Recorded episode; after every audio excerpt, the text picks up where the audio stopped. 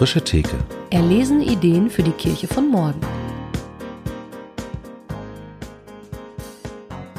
Herzlich willkommen zu einer neuen Folge von der Frische Theke. Mm, wir sind immer noch in unseren Corona-Specials unterwegs und heute mit dem Pfarrer aus Plastik oder mit bürgerlichem Namen Nikolai Opifanti, Pfarrer aus Stuttgart und äh, freuen uns sehr, dass du dir Zeit nimmst. Hallo. Hallo. Sagt man eigentlich Nikolai oder reden dich die Leute an mit Pfarrer aus Plastik? also meine Frau sagt immer noch Nikolai zu mir.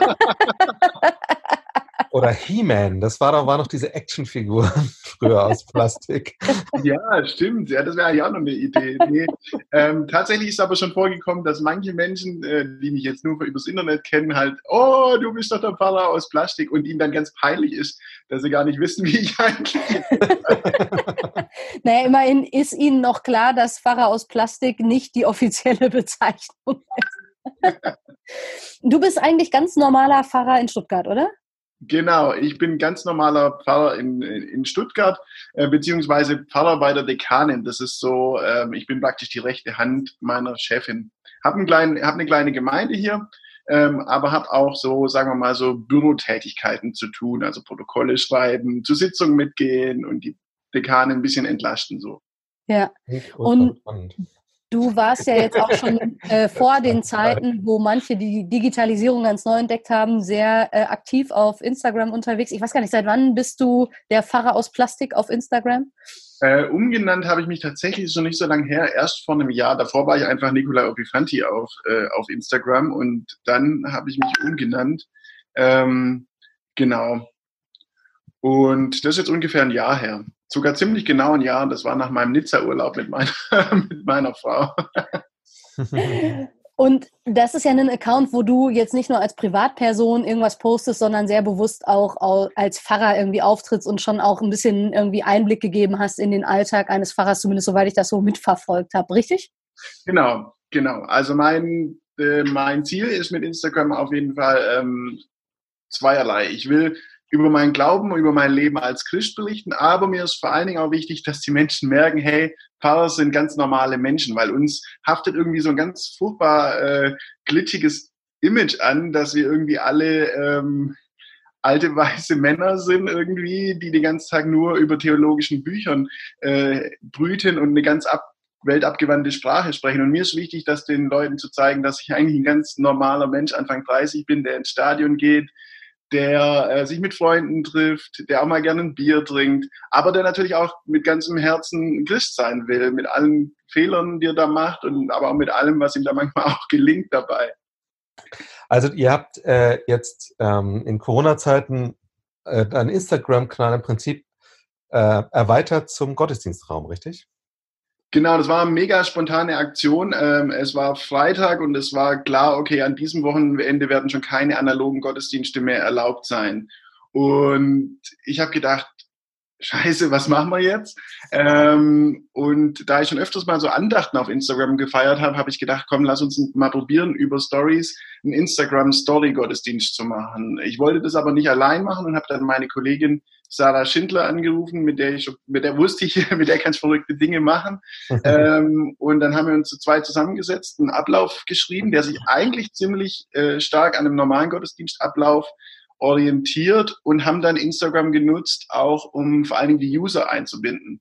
Das heißt, mir war mega wichtig, dass es kein Frontalding wird, sondern dass die Follower einfach die Chance haben, den Gottesdienst mitzugestalten. Ich habe dann gefragt nach Gebeten, nach Liedwünschen, ähm, und auch nach eigenen Gedanken zum Predigtext. Und dann gab es eigentlich zwei Teile. Ein Teil war, dass wir uns tatsächlich mit Talar und allem drum und dran dann Stories produziert haben ähm, und einen Gottesdienstablauf produziert haben, aber dass natürlich auch vor allen Dingen die Lieder der, der User drin vorkamen und deren Gebete. Und vor allen Dingen letzter, das war mega berührend. Also diese Gebete zu Corona-Beginn zu hören und zu sehen, ähm, das war was, was, was mich sehr berührt hat und dann auch nach den Rückmeldungen die, die Menschen da draußen auch sehr berührt hat. Mhm.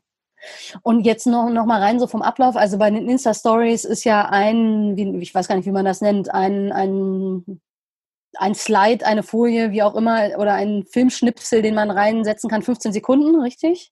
Ja, das war sehr herausfordernd, weil man kann seit neuestem bei Instagram, ähm, ich glaube, wenn man Videos aufnimmt, nicht länger als eine Minute 30 oder so am Stück aufnehmen. Das heißt, wir mussten tatsächlich immer darauf achten, dass die einzelnen Teile, die wir gesprochen haben, nicht länger als 1,30 sind.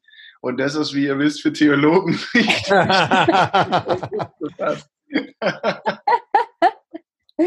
Ja, aber es ist euch ja gelungen. Also es hat ja irgendwie geklappt und ist ja vielleicht auch spannend, wirklich nochmal überlegen zu müssen, naja, wie sieht jetzt ein Gottesdienst in so einem neuen Medium auch aus? Und muss der sich vielleicht auch wirklich verändern, wenn der irgendwie tauglich sein soll für so eine Insta-Story? Ähm, wie viele Folien hattet ihr oder wie viele Elemente gab es hinterher von dem Gottesdienst? Weißt du das ungefähr? Ähm, die Folienanzahl kann ich dir nicht genau sagen, aber es waren schon einige. Ich glaube, es waren so an die 20 Folien, also deutlich mehr, als ich normal an Stories mache an einem Tag. Ähm, aber an der Zeit war es insgesamt nicht länger als sieben, sieben Minuten, die, der Gottesdienst dann ging. Also es war schon eine knackige Geschichte. Ja, ja.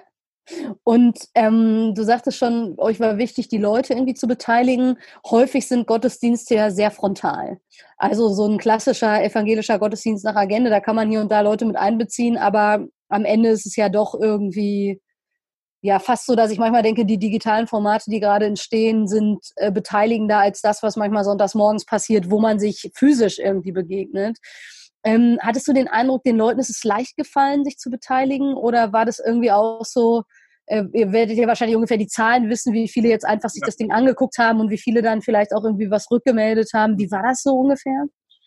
Ähm, natürlich haben deutlich mehr Leute einfach nur zugeschaut. Ähm, wir hatten jetzt insgesamt, glaube ich, 1800 Zuschauer ähm, insgesamt über den Gottesdienst. Ähm, aber ich war ehrlich gesagt ähm, erstaunt, wie viele dann sich doch beteiligt haben. Mhm. Also ich habe gedacht, wo ich sie gefragt habe, hey, habt ihr Lust, Gebete da irgendwie zu formulieren, habe ich gedacht, oh oh, ob da überhaupt irgendjemand was schreibt. Ja.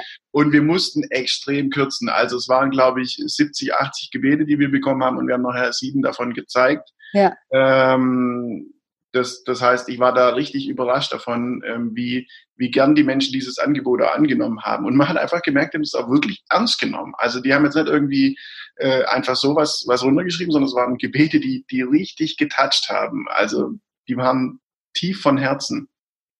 Ja. Wie lange habt ihr gebraucht, um das zu produzieren? Ähm, viel länger als gedacht. Ich habe gedacht, ha ja, das ist eine Geschichte von eineinhalb Stunden oder so und habe dann schnell gemerkt, dass das tatsächlich richtig Arbeit ist, vor allen Dingen dann noch auch die Reihenfolge richtig einzuspielen und die Videos richtig einzuspielen. Also wir haben insgesamt äh, fünf Stunden gebraucht. Ja. Und es waren übrigens 45 Folien, habe ich gerade noch. Oh, okay, dann habe ich heute verschätzt. Der erste zumindest. Oh, oh, oh. Und würdest du sagen, es hat sich gelohnt? Also macht ihr das weiter oder würdet ihr sagen, naja, das ist aber auch ganz schön aufwendig?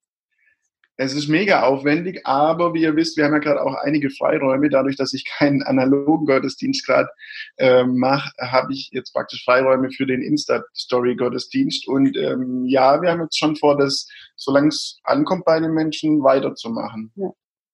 Mega.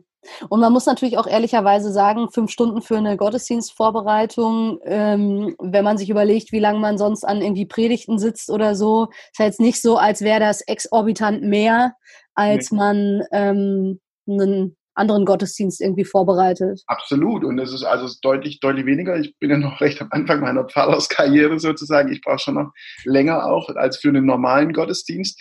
Das heißt, er spart mir schon irgendwie trotzdem äh, ein paar Stunden auf jeden Fall. Ähm, und jetzt mal ganz pragmatisch gesagt, ich erreiche damit deutlich mehr Menschen als in meinem analogen Gottesdienst. Ja. Trotzdem ist es für mich auch immer noch schöner, Menschen einfach zu sehen. Ja. Ähm, also ich möchte es gar nicht gegeneinander ausspielen oder so. Ja. Vielen Dank.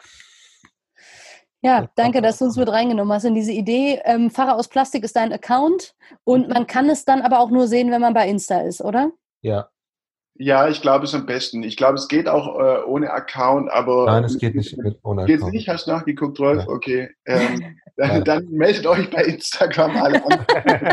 Nein. Ja. Aber wir verlinken ihn auf jeden Fall nochmal direkt und die Stories sieht man dann direkt äh, oben in den Highlights. Genau. Super. Vielen, vielen Dank für die Idee und dass ihr euch da investiert und äh, danke, dass du mit uns darüber gesprochen hast. Ja, danke euch beiden. Sehr gerne und an alle anderen. Tschüss und bis morgen. Ciao.